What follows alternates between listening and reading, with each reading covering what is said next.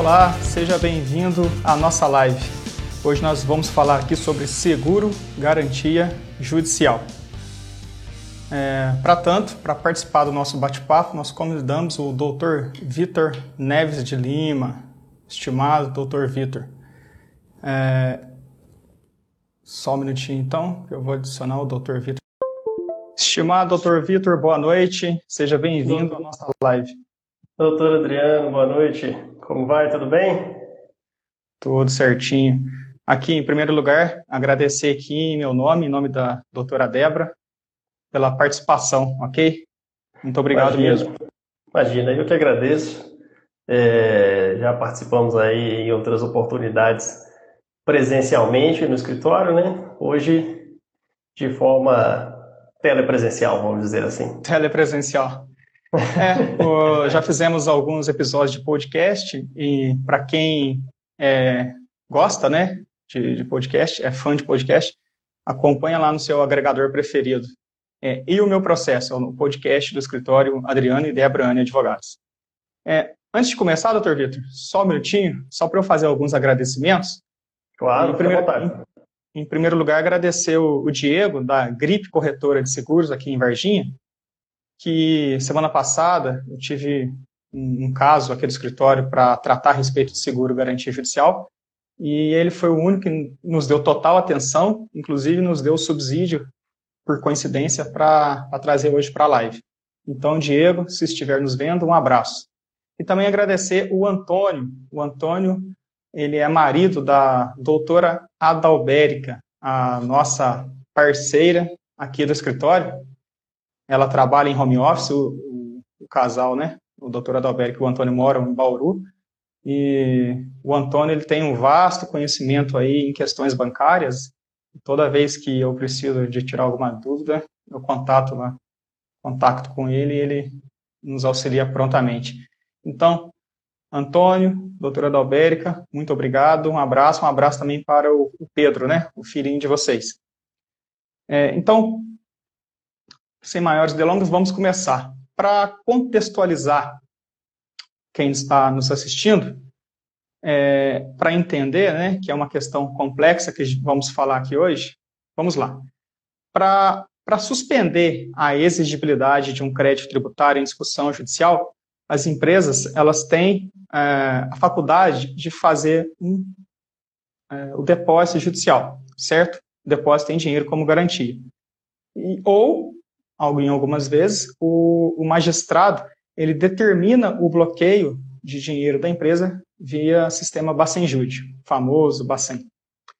A- a- E a empresa também que já se defendeu em um processo trabalhista, bem sabe que para recorrer para o tribunal regional é preciso fazer um, um depósito, né, um depósito prévio no prazo do recurso de quase 10 mil reais, né, até o limite da condenação, e também para recorrer depois para os tribunais superiores, né, no TST, de quase 20 mil reais. Aí vem a pandemia, né, essa loucura que, que nós estamos vivendo aí, e vamos dizer que a todas as empresas hoje precisam de, de fluxo de caixa. Elas têm enfrentado muitas dificuldades em razão do contingenciamento de, de, de receita. E aí, o que se fazer? Então, hoje, nós vamos trazer aqui um- uma solução jurídica possível para todas as empresas que tenham um dinheiro depositado judicialmente e, e pode ser utilizado nesse momento difícil, né, para fluxo de caixa. É, mas, afinal, o que é seguro garantia judicial? Para responder essa questão, nós convidamos o Dr. Vitor, né, especialista em direito tributário, que vai se apresentar. Mas antes, deixa eu mandar um alô para o Edivaldo, o Dr. Regis, ah, eu acho que a sua querida mãe também, Dr. Vitor. É, qual é o nome dela?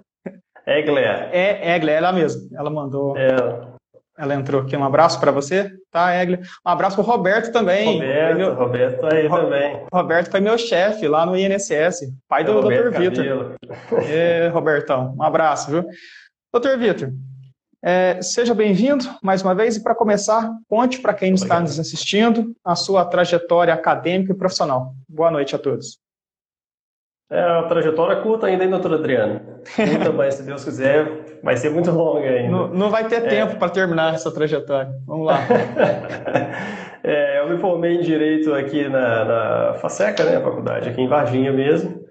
É, posteriormente a isso, militei no escritório de advocacia na cidade de Juiz Fora, também no Rio, no Rio de Janeiro. É, e agora, atualmente, tenho um escritório aqui em Varginha, advogado aí há oito anos, sete anos, né? Sete anos. Sim. Exercendo essa, essa, essa atividade. Especialista em Direito Tributário pela faculdade, pela Fundação Getúlio Vargas, perdão. É, esqueceu de contar que estudamos juntos em primeiro ano na Fadila. Exatamente, tive o prazer, tivemos o prazer, inclusive o doutor Santana, Santana, que também está nos acompanhando. É, um abraço, doutor Santana, Roberto, um abraço. Santana. Doutor Santana também está nos acompanhando é, estudamos, tivemos o prazer de estudar o primeiro ano apenas, mas estudamos juntos. Sim, sim. É, Dr. Vitor também tem um escritório de advocacia, né, já disse, que é o Neves Lima Advocacia aqui em Varginha. É, e em breve vai ganhar aí um reforço né, no time. A sua mãe Sim. vai ser contratada? Se Deus quiser, já está é... já tá, já tá é, auxiliando. Já... Para, parabéns por passar nesse momento difícil, né, que é o exame da ordem da OAB. Meus parabéns. Então vamos lá. Para começar, doutor Vitor, é, o que é seguro garantia judicial? Vamos lá, doutor Adriano. É, seguro garantia judicial ele nada mais é do que uma espécie de seguro privado, assim como é o seguro automotivo, o seguro residencial, ao seguro garantia judicial. Ele é contratado né, para garantir o cumprimento de obrigações assumidas pelo contratante né? É, e aí essas obrigações elas podem ter sido assumidas frente ao setor público, e aí a gente fala de licitação, contrato para prestação de serviços, de obras, em processos administrativos, processo judicial, inclusive execução fiscal, enfim, parcelamentos, hipóteses previstas, né? existe um regulamento específico sobre o seguro garantia judicial, é, então pode ser contratado para assumir essas obrigações frente a, a, ao setor público, ou também frente ao setor privado. E aí o setor privado é, é uma obrigação que pode ser assumida de forma mais ampla, já que, que a regulamentação específica sobre, sobre esse tipo de seguro, ela diz que pode ser contratado para tudo aquilo que não seja contratação frente ao setor público. Então, excluídas as hipóteses em que se trata do seguro garantia como é, obrigação frente ao setor público, para todo o restante eu posso assumir frente ao setor privado. Ok. E eu vou aproveitar esse, esse ponto que você explicou, doutor Vitor, só para colocar na prática, porque semana passada, aproveitando aí a explicação do Diego da, da gripe, corretora de seguros, que é o seguinte, pessoal, é, a empresa, ela contrata o seguro, ela contrata o seguro e troca ele, né, ele, ela retira o depósito judicial trabalhista ou tributário e dá em troca o seguro, seguro garantia judicial. É, mas isso é somente como uma estratégia, né? uma estratégia processual. É, ele não é feito para ser utilizado. Por quê? É, a seguradora ela não perde. É, o custo desse seguro ele gira em torno de 3,2%, 3,2%, e na contratação do seguro, a seguradora faz, ela faz uma análise de risco é, financeira criteriosa, né, do, do contratante, evidente, porque ela não vai perder. E ela também faz é, o contratante ou um terceiro assinar um CCG, que é o contrato de contra-garantia, para garantir que ela irá receber é, caso ela seja obrigada a pagar né, o seguro contratado. Então, é, na verdade, o seguro ele não é um financiamento, né? Não se contrata sim, o seguro sim. e se paga o valor integral dele. O seguro sim. ele vai cobrir o valor integral de uma execução, de um valor que está sendo cobrado numa ação judicial, se a gente for pensar na via judicial, né? Porque ele tem outras hipóteses, mas a principal para a gente hoje é com relação ao processo judicial. Então, se a gente for pensar no processo judicial, o seguro, o, o contratante do seguro não vai pagar o valor integral a princípio. A princípio, apenas uma parte como contratação. Exatamente, é isso aí. É, doutor Vitor, fazendo uma cronologia no, no, tempo, certo é que as decisões do STJ, né, o que a gente chama de jurisprudência entre nós aqui, advogados, ela, ela formada, né, forjada sob a luz do, do Código de Processo Civil lá atrás, de 73, ela era no sentido de que a penhora em dinheiro né, ela não poderia ser substituída pelo seguro, né, e também pela carta de fiança bancária. Uhum. Ponto. Sem haver excepcional motivo, só em casos excepcionais. E aí vem o CPC de 2015 e é, equipara para fins de substituição da penhora o dinheiro à fiança bancária e ao seguro garantia judicial. E aí, neste ponto, eu vou pedir é, licença para quem está assistindo só para fazer uma leitura rápida do, da introdução do artigo do CPC. Para fins de substituição da penhora, equiparam-se a dinheiro a fiança bancária e o seguro garantia judicial, desde que em valor não inferior ao do débito constante da inicial, acrescido de 30%. Então, é... daí eu te pergunto, doutor Vitor, a empresa ela tem direito líquido e certo, né, entre aspas, absoluto, de fazer a substituição da penhora por seguro, garantia? É, vamos lá, doutor Adriano. A nível geral, eu vou retomar aí é, essa sua explicação, porque é interessante. É, de fato, a gente vive ainda uma jurisprudência que foi formada é, sobre a ótica do, do, Código de Processo Civil de 73. Né? É, e lá, o seguro garantia judicial ele não era equiparado a depósito como for, passou a ser após a edição do Código de Processo Civil é, de 2015. Então, eu acredito que, a nível geral, há uma tendência, sim, de modificação da jurisprudência para que se adeque a esse novo entendimento, né? Mas não dá para dizer que é de cunho absoluto, porque uhum. deve, sim, se, se observar a adequação, é, se a garantia que foi que está sendo fornecida como seguro garantia, né? É, ela tem ali, ela, ela resguarda condições de que, eventualmente, ao, ao término daquela ação judicial, é, o credor ele tenha condições de receber a quantia que é devida a ele. Né? Então vamos lá. Eu sei que a sua pergunta, eu vou só retomar de novo, eu sei que a sua pergunta ela não trata do direito líquido certo, né, de maneira absoluta como mandado de segurança. Na, né? Isso, na acepção é do mandado de segurança. Isso, é, é uma ideia de absoluta, de uma ideia que é inquestionável, vamos dizer assim. Isso. Mas eu vou tratar ela é, na, na, na, acepção do líquido certo no mandato de segurança, que eu acho que cabe também é interessante. É, vamos lá.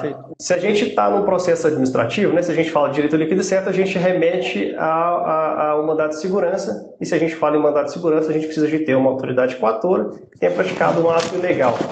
É, então, se a gente está num processo administrativo, né, em que houve garantia, houve fornecimento de garantia né, no processo administrativo, é, e eventualmente houve a necessidade de substituição dessa garantia.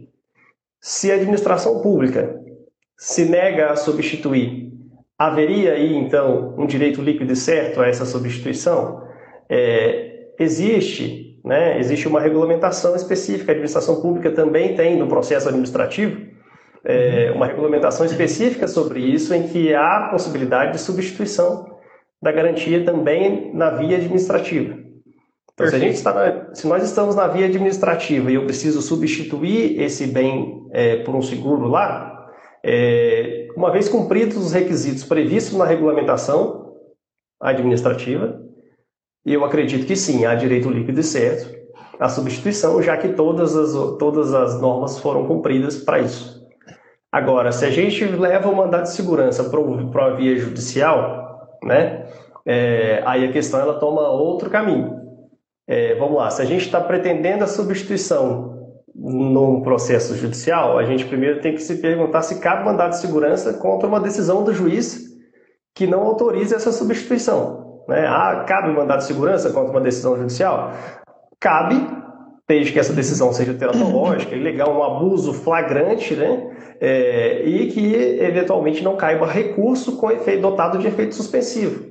Isso é o que diz não só a jurisprudência, como a lei do, do mandado de segurança, e também tem uma súmula do STF, se não me engano, a 267 do STF fala sobre isso. Sim. É, então, voltando, se a gente está no processo judicial e houve uma decisão judicial que é, não autorizou a substituição, caberia mandado de segurança? Bom, a gente tem que lembrar que nesse processo possivelmente vai ser uma execução. é, se eu estou falando em penhora ou dinheiro em garantia e substituição dessa garantia, possivelmente eu estou falando de uma execução. E numa decisão ou execução, cabe agravo de instrumento, é, conforme previsão específica do CPC. É, então, a princípio, eu tendo a dizer que se a gente está no processo judicial, não caberia mandado de segurança contra uma decisão que não substitui, que não autoriza essa substituição. Tá? Então, é, voltando no direito líquido e certo, se a gente está falando em processo administrativo, cumpridos os requisitos, ok. Se a gente está falando em processo judicial, e aí se não forem cumpridos os requisitos legais, ou mesmo que cumpridos, se a decisão judicial não autoriza, ainda assim não caberia um mandado de segurança se houver a possibilidade de uma, de uma de um recurso com efeito específico, se essa decisão não, não for absolutamente legal, até porque é, a discussão da legislação né, a nível judicial é, ela leva em consideração princípios e, e, são interpretações que se dá à norma. A letra fria da lei, sozinha, ela não, não tem aplicabilidade é, efetiva né, na, na, na, intenção do legislador. Na, na literalidade. Exatamente. Então, assim, é, é, necessário que se faça essa avaliação. Muitas vezes, a empresa, ela possivelmente até cumpre os requisitos para fazer essa substituição, mas se eventualmente se analisa a fundo essa empresa, ela tem condições de arcar com esse seguro, esse, esse seguro judicial que ela está apresentando é idôneo. Então, é, é, existem outras situações que precisam ser avaliadas a fundo para que se possa dizer né, que há aí um direito líquido e certo, absoluto, vamos dizer assim. Entendi, mas, judicial.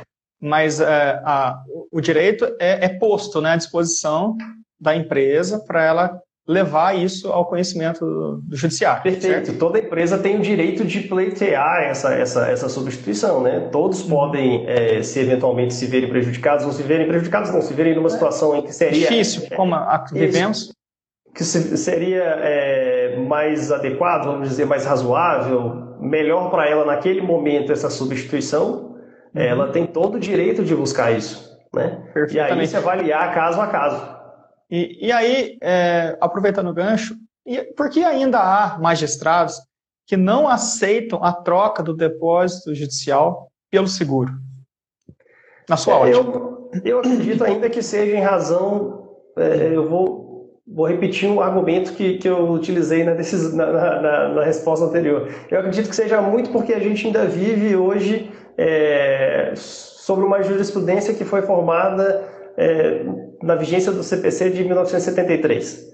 Né? A, gente vive, a gente vive ainda interpretações e a jurisprudência ainda existe, ela ainda é válida. Né? Uhum. Então, acredito que a gente ainda viva sobre, sobre essa ótica, mas também, se a gente for pensar a nível de, de execução, né? É, o princípio muito importante no processo de execução é da, do melhor, maior do interesse do credor, né? A execução ela, ela, ela, caminha no interesse do credor, mas sempre é, visando ali a menor onerosidade para o devedor. Sim. E muitas sim, vezes se leva em consideração, nesse tipo de situação, muito mais o interesse do credor sem considerar a menor onerosidade. E principalmente é, se for Estado, né? É, principalmente se a gente está tratando de fazenda pública. É, o, o, magistrado muitas vezes ele escuta o credor para dizer se ele tem interesse ou não e justificar ou não o seu, seu desinteresse, conforme o caso. É, e o que a gente vê muito é que isso é levado em consideração sem muitas vezes avaliar o prejuízo que isso pode causar para outra parte. Entendi. E aí fica uma, uma reflexão né, pessoal minha. E a preservação das empresas, né, decorrente da livre iniciativa que é prevista na Constituição? A meu ver, caberia ao magistrado ele ser um pouco sensível à situação que vivemos, né, como você disse agora há pouco, é uma situação anormal em que as empresas precisam de fluxo de caixa, porque se a empresa não existir, não há emprego e também não há pagamento de imposto, né? E todos saem perdendo. Então é preciso fazer uma, uma ponderação constitucional aí. É, é, ponderação de interesses, né? De sim.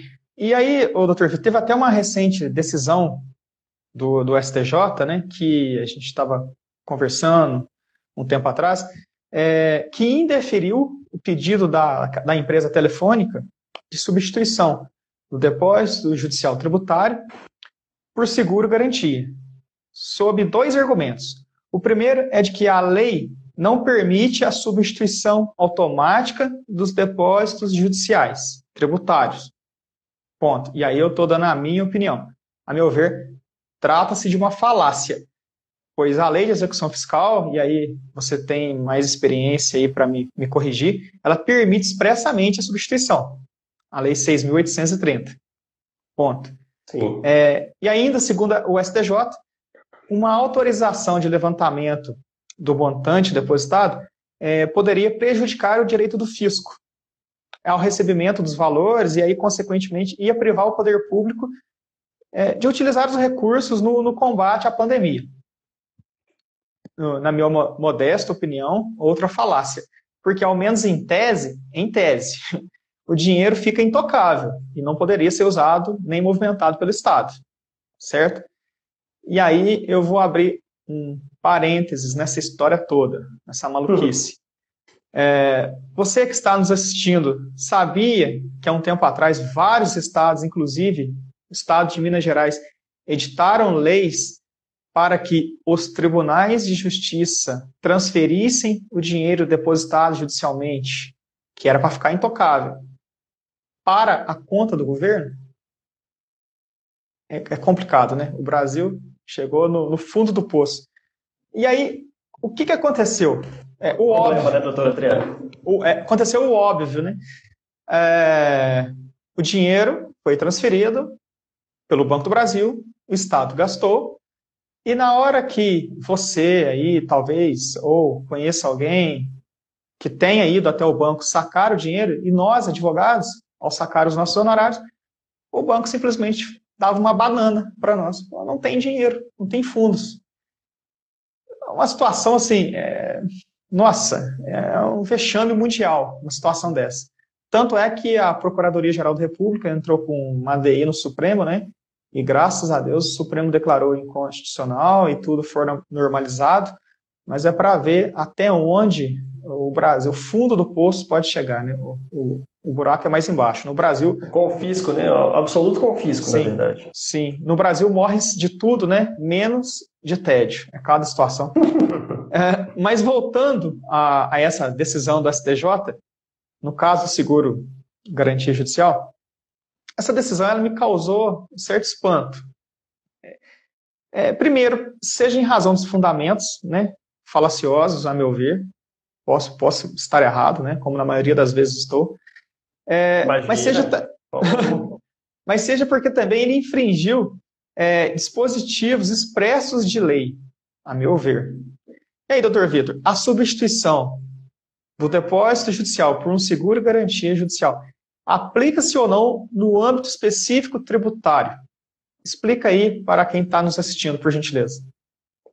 Vamos lá. Aplica-se com toda certeza né, a substituição ela se aplica no âmbito tributário com toda certeza, tanto assim que é previsto na lei de execuções fiscais, né, é previsto na legislação administrativa, né, processo administrativo também é previsão para substituição, é, no próprio CPC, que é aplicado subsidiariamente ao processo de execução, execução fiscal, né, é, então a aplicação é inequívoca.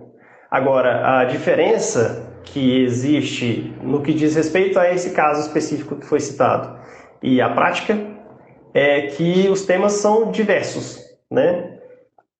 Uma coisa é um processo de execução, né? No processo de execução, a gente aplica as regras do processo de execução, CPC, a gente aplica a Lei 6.830, é, e no, no capítulo destinado aos processos de execução está, sim, a previsão de possibilidade de substituição da, do dinheiro por um seguro judicial, é, dessa, ou de uma eventual penhora por um seguro judicial. Né? Uhum. É, por outro lado, no caso em que, em que foi mencionado, é, a discussão era um mandato de segurança, se não me engano, né?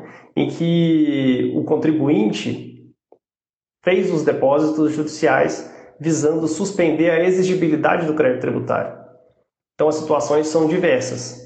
É, na, na suspensão, para a suspensão da exigibilidade do crédito tributário, eu tenho, situa eu tenho é, regramento específico. Eu tenho uma, uma lista de, de, de, de medidas requisitos. que suspendem, requisitos, pra, requisitos de medidas que suspendem a, a, exigibilidade. Então, a moratória suspende, uhum. o depósito do montante integral suspende, liminares ou antecipações de tutela suspendem também. É previsto no CTN, né? No Código Tributário. Previsto no CTN, artigo 151 do CTN tem a previsão. É, o parcelamento também suspende a exigibilidade do crédito tributário.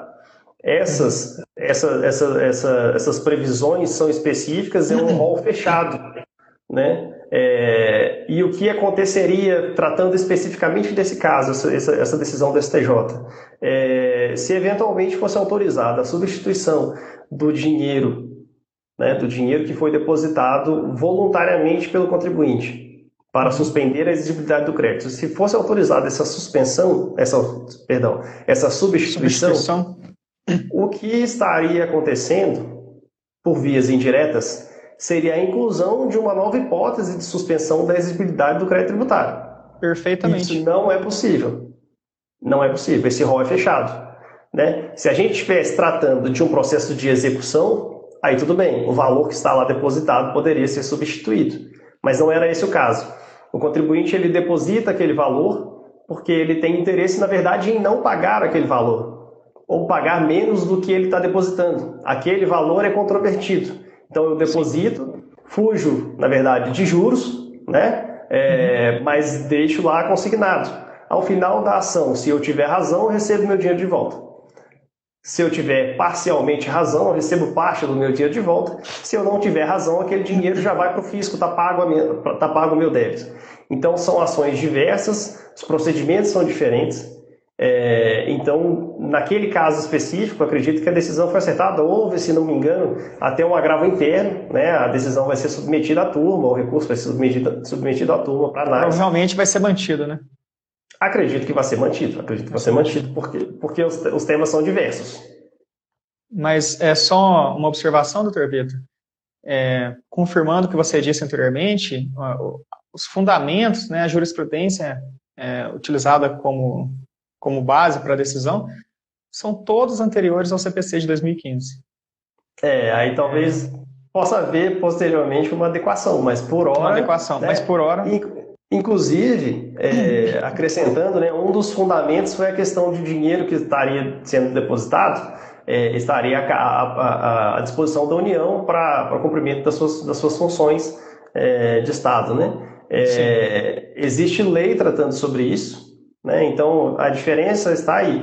A partir do momento que eu faço o depósito, esse também é um fundamento para que a decisão se mantenha. A partir do momento que eu opto por fazer o depósito é, da quantia que está sendo, que eu, que eu entendo controvertida, ou consigno em pagamento, essa quantia ela vai pro, pro, cai na conta do Tesouro, do Tesouro Nacional, se não me engano, e fica à disposição da União para que seja utilizada. Então, é só a previsão de que essa quantia seja devolvida após o trânsito em julgado da ação. Então, uma decisão que também substituísse essa, substituição é, do depósito recursal, do depósito recursal, perdão, do depósito do valor por um seguro garantia, ela também faria com que a União retirasse o dinheiro dos seus cofres, porque esse dinheiro não fica numa conta à disposição do juiz, ele já vai direto para a União, retirasse dos seus cofres esse valor sem previsão orçamentária para isso, devolvesse para o contribuinte que fez esse depósito e ficasse na expectativa de, no futuro, receber talvez aquela quantia que está sendo discutida. Entendi. Então, também tem fundamento, a, segunda, o segundo fundamento utilizado na decisão também tem, é, também, também tem validade, é, é, é, é razoável. Então, tivemos, assim. uma, tivemos uma divergência aqui, então. é, uma divergência completa com relação aos fundamentos. Né? Aos fundamentos. Perfeitamente, doutor Vitor. É, eu achei interessante foi a, a, solução dada pelo professor Fernando Scaff, no sentido de que o ministro da Economia, né, o Paulo Guedes, ele poderia pedir à AGU e à PFN, né, PGFN, Procuradoria da Fazenda, é, órgãos que eles são vinculados, que aceitassem os pedidos de substituição. O que, que você acha disso? É, eu eles não estão vinculados, né? não, não são vinculados a, a, uma, a, uma, orientação nesse sentido. Né? O, eles possuem o, autonomia?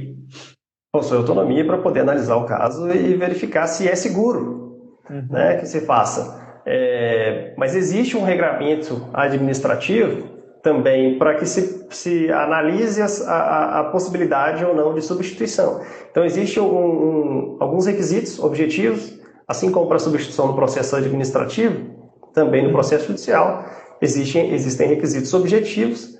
É, se cumpridos esses requisitos objetivos, possivelmente não haveria dificuldade em substituição, já que cumpridos os requisitos, todos os requisitos administrativos é, criados pela própria Procuradoria, né, é, em regramento interno, para que fosse feita essa substituição. Então, a partir do momento que, que cumpridos, não vejo, não veria a princípio nenhuma dificuldade dessa substituição.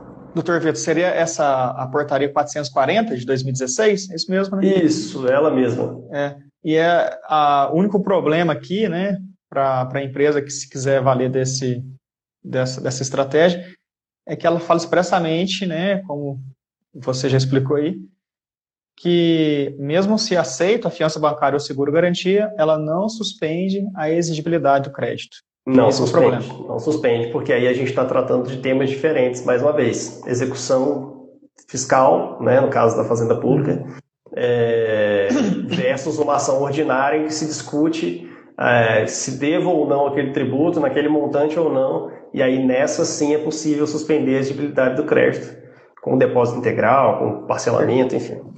Perfeitamente. É, e aí, é, entrando no âmbito trabalhista, né, a, a confusão é ainda maior. É, vamos lá, vou tentar ser um pouco didático, fiz até umas anotações aqui. A introdução do, do seguro garantia é, na, na, Justiça do Trabalho, ela se deu inicialmente pela jurisprudência do TST. O TST até editou uma, uma OJ, se eu não me engano é a 59. E aí, após, ela foi introduzida expressamente né, a possibilidade da utilização de seguro com a reforma trabalhista do governo Temer, lá em 2017, lá atrás. É, o artigo 88 da CLT, ele ficou com a seguinte redação. O executado que não pagar a importância reclamada poderá garantir a execução mediante depósito da quantia correspondente. Certo? Atualizada e acrescida de despesas com apresentação de seguro garantia judicial ou nomeação de bens a penhora. E continua. E o parágrafo 11 do 899, que fala do depósito recursal né, que as empresas têm que fazer para recorrer, Uhum. Fala o seguinte: o depósito recursal poderá ser substituído por fiança bancária ou seguro garantia judicial. Nada mais claro, né? Como a luz do sol. É, e aí começaram a ter entendimentos divergentes. Tinha juiz que aceitava o seguro, a, a maioria não, a maioria não, não aceitava. E aí direito veio... não é exato, né, doutor? Não, não é matemático. Não é matemático. e aí veio o Conselho Superior da Justiça do Trabalho e regulamentou esses artigos né, em 2019. E aí que vem a confusão. essa, essa regulamentação, ela violou a lei, no ponto em que ela proibiu a substituição por seguro-garantia depois de efetivado o depósito ou a penhora. Então, veja bem, o momento que estamos vivendo. Se prevalecesse esse entendimento, se a, se uma empresa ela faz o depósito para recorrer e efetivamente recorre, o processo continua. Nessa pandemia, se ela oferecesse um seguro garantia em troca para ela é, para esse dinheiro retornar para o caixa dela, é, por essa regulamentação ela não ia conseguir. O Conselho Superior da Justiça do Trabalho proibiu. E aí, resultado, o Sindicato das Empresas de Telefonia ele foi até o CNJ, né, que é o Conselho Nacional de Justiça, e conseguiu uma liminar para suspender tais regras. E essa liminar foi confirmada depois pelo, pelo plenário do CNJ. Resumindo, hoje, agora, recentemente, né, em maio de 2020, é, o Conselho Superior da Justiça do Trabalho teve que se adequar a essa decisão do CNJ, alterou seu entendimento, né, alterou a redação da lei, para permitir a substituição é, do depósito judicial né, ou a substituição da penhora em qualquer momento, certo? Mesmo depois de já praticado o ato do depósito ou já de efetivada a penhora. Então, em qualquer momento. Bastando apenas que se observe a, o normativo do, do TST. Em resumo, hoje, a empresa tem, no âmbito trabalhista, né? No âmbito trabalhista, é melhor deixar claro, ela tem o direito líquido e certo de requerer o saque dos depósitos judiciais em troca do seguro garantia. Assim como é possível requerer a substituição da penhora. Então, se ela teve é, um bem, né, um, um, automóvel que ela utiliza uh, seus, na sua atividade empresarial, se ele foi penhorado, ela consegue hoje substituir pelo seguro garantia. Ok? É, e aí, eu dei uma lida aqui na, no normativo do TST e trouxe alguns pontos interessantes, porque talvez quem esteja nos assistindo, a gente possa passar a falsa impressão de que isso vai virar uma bagunça. É, tudo isso, né, toda essa normatização passa, presume-se pela conduta orientada pela boa-fé. Não é isso, doutor, doutor Vitor? É, exatamente. A boa-fé ela é presumida, né? Ela é presumida, né? Presume-se é que... É comprovado. É, exatamente. E aí vão, com certeza, chegar casos parecidos de apólices falsas, adulteradas, é, utilização da mesma insuficientes. insuficientes a partir do momento que a gente considera um universo de ações com a mesma apólice como garantia. Né? Sim, aí vão pegar uma apólice específica de um processo e utilizar em outro. E, e aí o normativo fala que, nesses casos, resta caracterizada de plano a má-fé. Então, o juiz ele vai aplicar multa, né? É, e sem prejuízo de informar o órgão policial ou ministerial, né, do Ministério Público competente para avaliar a, a, conduta criminosa, criminosa do, do gestor da empresa. É, doutor Vitor, o senhor concorda nesse ponto com o normativo? Sobre a utilização da, da so, sobre Seguro. a caracterização de má fé de e, má fé e essa essa, é, essa presunção. Eu, eu, acredito, eu, eu, acredito. Eu, eu, concordo com a caracterização, mas eu acho difícil a aplicação na prática, doutor Adriano, sendo muito sincero e, e, e indo por aquilo que a gente, que a gente vivencia no dia a dia. É, várias e várias oportunidades a gente, a gente se depara com situações em que é, eu não vou dizer que fica caracterizado, porque a caracterização não somos nós que determinamos, que, que, dizemos que, que, está comprovado ou não, né? A gente depende de uma decisão uhum. judicial. Mas é, existem inúmeros elementos que indicam a má fé né, da empresa e ainda assim muitas vezes a gente não tem uma condenação. Uma efetividade é, né, na, aplicação da... Isso, a efetividade da aplicação. É, então, eu acredito que sim, é um, é, um, é um início.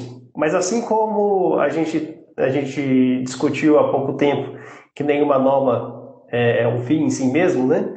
É, a gente verifica que a aplicação ela depende muito da interpretação. É, e aí a interpretação que o magistrado pode dar é, pode simplesmente ser no sentido de que não há má fé e que e muitas vezes prejudicando até o, o credor trabalhista que abriu mão de alguma garantia efetiva que tinha em troca por um seguro, um seguro garantia e ao fim é, se vê sem nenhum dos dois. Né? Sim. E aí, é... e aí, dois pontos que chamam atenção, desculpe te interromper. É, vontade. Não é a minha área, né? eu não sei nada de criminal, mas eu sei, pelo que eu sei, pelo que eu ouvi dizer, para se comprovar o, é, o dolo, não é muito fácil, né? vai que é, a empresa, por um lapso, por um erro, inclusive do advogado, né, juntou as apólices diferentes. Então, é, é complicado né, na prática. Presumir aí a má-fé. Não dá para presumir má-fé. A má-fé tem que ser muito bem comprovado. É, então, até, até por isso, né, eu vejo que, que é, uma, é uma tendência que aparentemente é, é boa para os dois lados porque o, execu o exequente, o credor, ele se vê com seu crédito garantido, né? É, então, a princípio, ele não teria nenhum tipo de problema futuro, né, no que diz respeito a receber aquilo que lhe é devido. Mas, por outro lado, é, a gente tem, uma, ou melhor, ainda continuando, e a gente teria uma empresa que conseguiria muitas vezes reaver aquela quantia financeira que foi depositada como depósito judicial, foi penhorada, enfim, para continuar sua atividade e fornecendo ali um, um, um seguro garantia que para ela seria razoável, né? É, a fins de, de, de, possibilidade de pagamento, enfim, aí depende de avaliação da, da, da seguradora que, que, que, fez essa, que, que forneceu essa, esse seguro, né? Que está segurando a empresa seguradora, mas enfim. Então, assim, a princípio, é, é, é uma ideia que é excelente para os dois lados. Uhum. Mas na prática, a gente lidar muito com empresas que litigam de má fé, que a gente sabe que tem, que tem interesse em não fazer pagamento, que é, utilizam-se sim de documentos falsos. É, então, na prática, isso pode acabar prejudicando. Eu acho que é, é uma regra a ser analisada com muito, muita calma. Né? Uhum. Cada caso é um caso, agora mais do que nunca, porque o desespero em razão da pandemia, e é absolutamente natural que seja assim, é, pode levar muitas empresas a buscarem esse dinheiro e eventualmente não terem condições de garantir aquela, aquela pólice que está sendo, que tá sendo fornecidas ali, estão sendo fornecidas, né? É, então, acho que cada caso precisa ser, sim, muito bem avaliado. Perfeito. E aí eu vou, vou citar um outro ponto aqui, rapidamente, que nosso, nosso tempo está acabando, é, porque é o seguinte, a, a Justiça do Trabalho, ela sempre foi muito resistente à entrada de terceiros, né, num, num processo. Sempre foi muito resistente ela negava a entrada de seguradoras, né, dizia que isso ia tumultuar o processo. Agora, é, contrariamente, a, o normativo do TST ele dispõe expressamente que o magistrado, é, configurado sinistro, ele vai determinar a seguradora que pague. E se ela não pagar no prazo que ele estipular, de 15 dias, é, contra ela vai prosseguir a execução, inclusive nos próprios autos. Então, vamos ter muitos questionamentos a respeito desse ponto aqui também, né, doutor Vitor? Certamente, certamente. Sim. Não vai passar doutor... batido assim, não. Não, não. Doutor Vitor, aqui eu vou abrir um parênteses rapidamente, só para a gente discutir um pouco a questão do depósito recursal na Justiça do Trabalho. É, aqueles que sustentam, há aqueles que sustentam que constitui é, uma garantia do juízo e não apresenta natureza jurídica de taxa. Esse é o argumento principal. É, a meu ver, né, e aí eu acho que você é, voto divergente do seu também aí, né? Você não vai concordar comigo. A meu ver, esse, esse argumento é político, econômico, mas nunca jurídico. E por quê? Porque nós temos aí todo uh, o sistema né, é, legislativo no Brasil que ele assegura, ele franqueia a todos, né, no âmbito judicial, a, a ampla defesa contraditória. Por exemplo, o STF já disse em duas ocasiões, ele teve que editar duas súmulas vinculantes, para dizer que depósito prévio para discutir é, tributo na via administrativa é inconstitucional e também para discutir na via judicial, para fins de recurso, é inconstitucional. Isso no âmbito tributário. Ok. E aí, a meu ver, também é eu acredito ser inconstitucional. Não tem um, outra maneira de pensar essa questão do depósito recursal na Justiça do Trabalho. Porque ela, ela diminui é, o, o, espaço né, recursal daquelas empresas que se acham injustiçadas. É bem verdade que a reforma trabalhista de 2017 ela abrandou essa regra, né? Ela permitiu que, por, exemplo, os microempreendedores, dentre outros, eles ficassem isentos do depósito. Mas eu continuo achando que é inconstitucional. E você, doutor Vitor? O que você pensa é... do depósito recursal? Vamos divergir, doutor Adriano. Mas é, é, interessante, é interessante porque a súmula vinculante 28 do STF, ela fala que é inconstitucional a exigência de depósito prévio para ajuizamento de ação judicial, né? Sim. É, para ajuizamento de ação judicial.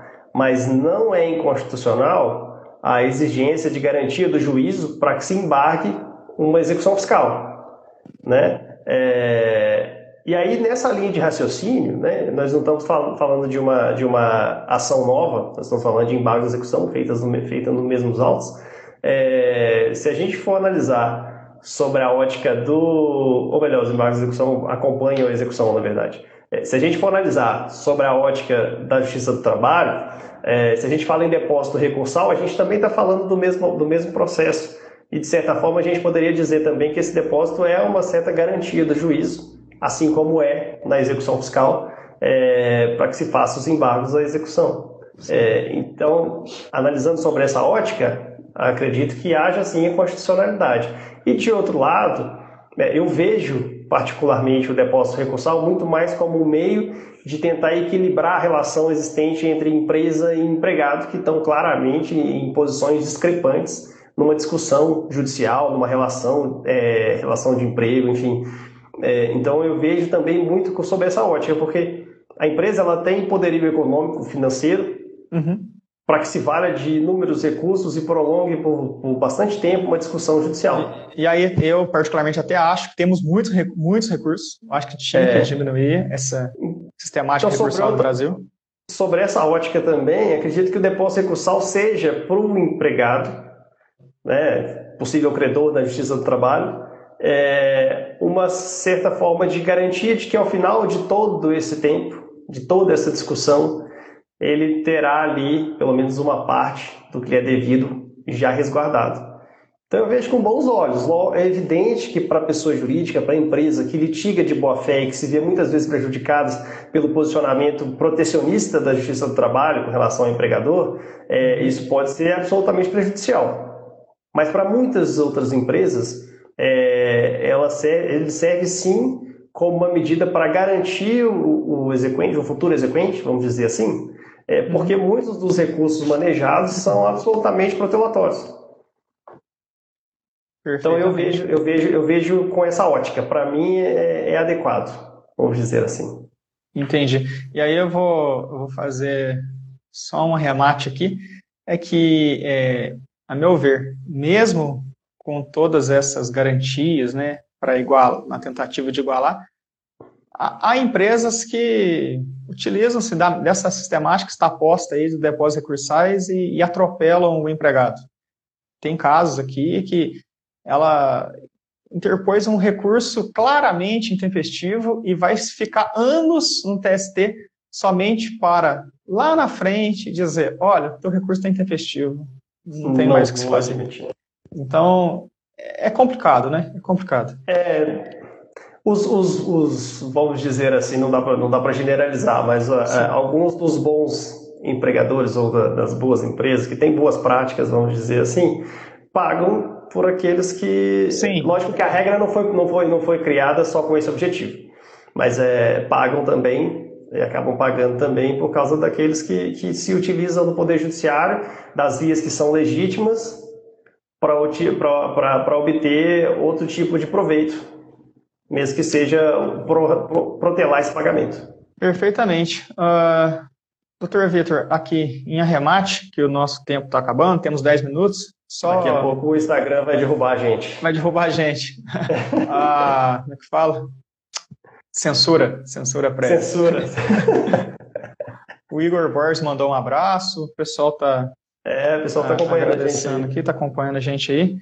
Então, para arrematar, doutor Vitor, a, a, meu ver, permitir que o seguro garantia no lugar do depósito judicial, né, ele não só assegura que o exequente receba a soma pretendida, e aí voltando naquela expressão que você disse, né, um princípio é, da, da, da, execução, né, que é da, ele, ele, ele, a execução corre em benefício do credor, mas também observando a menor onerosidade do devedor. Claro. É, ele também minora os efeitos prejudiciais né, de uma penhora ao desonerar os ativos das empresas que, nesse momento, são submetidos às execuções. Além disso, ele facilita enormemente a vida das empresas, que hoje enfrentam dificuldades imensas de caixa em face da forte redução das atividades econômicas aí. Esse tempo mais da, que nunca. Do coronavírus. Esse mais que nunca, é. né, doutor Adriano? Sim, então eu acho que tinha que se é, alargar um pouco, mitigar, né, atenuar, inclusive, principalmente na, na, nos executivos fiscais, né? Executivo não, né? Que você me explicou muito bem atrás. Na, nas ações de suspensão do crédito tributário, não é isso? É, ações ordinárias que visem a suspensão isso. da exigibilidade, né? O mandato de segurança, enfim, é, ação. A meu, a meu ver, eu acho que eu ainda estou errado, mas a meu ver, se a lei que parou é, o seguro a dinheiro, se o juiz defere, né, ele autoriza essa substituição, ainda que numa ação ordinária, eu acho que ele estaria fazendo bem para todo o Brasil. É, e aí, um, um, outro raciocínio também em arremate, que é o seguinte: veja bem, no, tem decisão recente do STJ que fala assim: na relação privada, na privada, na relação privada, não tem dúvida. É, não tem nem que se ouvir o, o exequente. Ele autoriza a substituição pelo seguro garantia. Recente decisão agora. Uhum. Na, no âmbito trabalhista, temos agora regulamento do TST, que autoriza a empresa ir lá e faz a substituição. substituição. Então, ora, somente com relação ao fisco não vai haver, haver esse direito? Não vai haver essa alteração. Se é, o eu... governo, se o governo está pagando, se o governo está pagando auxílio emergencial para né, milhões de pessoas e eu acredito, eu concordo com isso, ele poderia sim, né, abrir mão dessa, desse caixa dele para depositar, injetar dinheiro na economia, nas empresas. Essa é a minha é, singela opinião. E, e você, doutor Vitor, qual é a sua mensagem para, para o nosso ouvinte? É, só, só retornando aí nessa questão, é, acredito ainda que a diferença ela está na, na, na, na, via processual que, que se trata sobre esse tipo de substituição, né? É, a execução e aí ali eu também não discuto, acredito sim que, que, é, que o direito da empresa é, deve ser respeitado de substituição, de equiparação do dinheiro a, a, ao seguro garantia, mas de outro lado, nas ações ordinárias aí é, eu fico muito preso ao que consta na lei. Mas, de qualquer forma, eu concordo que, que toda decisão, doutora Adriana, ela sempre vem fundamentada. Inevitavelmente, Sim. a gente pode concordar ou discordar da fundamentação que foi, que foi dada, é, da leitura que o magistrado faz naquele caso. Mas toda decisão ela tem fundamentação. E acredito sim que existem fundamentos é, principiológicos é, bastante relevantes que poderiam fundamentar uma decisão que autorizasse esse alargamento da, da, daquele rol de, de suspensão da exigibilidade do crédito tributário né? É a continuidade da atividade da empresa, a, a, a, questão econômica e social, né? A atividade, a função social da empresa. Da empresa. Isso tudo é extremamente relevante, mais relevante até do que dinheiro, se a gente pensar especificamente só em dinheiro ou pensar em princípios outros que a empresa é, que a empresa consegue abranger na sua atividade. Então acredito que sim, existem fundamentos possíveis é, absolutamente aplicáveis que poderiam é, é, permitir, principalmente nessa, nesse momento que a gente vive, a gente tem discutido muito sobre isso, né? É, situações excepcionais requerem medidas excepcionais. Sim. Então, acho que, ainda que na excepcionalidade, poderia sim ser, ser, ser, ser utilizado é, outras fundamentações para que se alargasse esse, essa, esse rol e chegar a conceder a uma empresa a possibilidade de ter esse dinheiro de volta para que ela possa continuar sua atividade sem prejuízo de depois ter que pagar se ela eventualmente perder a ação judicial. Então, é, feito esse, esse, essa, essa ponderação, né, eu acho sim que seria possível, mas ainda estou muito preso ao que consta na lei. É, e acho que é interessante para todo, para toda, toda atividade econômica, para todos aqueles, não só empresas, né? Porque aí essa regra não vale só para empresa, vale para pessoa física também. Aqueles que têm, que, que eventualmente é, tenham condições de um seguro garantia para ter de, de volta o seu dinheiro, principalmente eu estou pensando muito na atividade econômica. Então, aqueles que é, tenham condições de receber o seu dinheiro de volta e ofertar um seguro garantia como substituição, o faça. possa continuar a, a, a, sua atividade, o faça, busque, busque o seu advogado, busque um advogado e busque esse direito, né, para que você possa ter condições de continuar a sua atividade. É, eu acho que nesse momento, principalmente nesse momento, o Poder Judiciário tem visto isso com olhos diferentes, né, de, de tentar dar continuidade à atividade empresarial. Estamos afogando e precisamos respirar. Né? É isso. de oxigênio. Isso aí. Então vamos lá. E você que está nos assistindo, o que pensa a respeito é, do seguro garantia? Diga aí nos comentários. Uh, doutor Santana mandando os parabéns, doutor Santana, um abraço. E doutor Vitor, nosso tempo aqui já deu, vamos ficando por aqui. É, é um prazer sempre recebê-lo aqui no nosso escritório, nas nossas redes, na nossa live de hoje. Uma, obrigado, viu? Um abraço. Imagina, doutor Adriano, eu que agradeço. Um abraço, um abraço, doutora Débora, um abraço a todos os colegas aí que acompanharam. É um prazer poder participar. É uma nova ferramenta, vamos dizer assim. Estamos aí iniciando nesse telepresencial. Telepresencial. Mas... É o novo normal. É, eu, o novo normal, esse novo normal que esperamos que não dure tanto. É, Exatamente.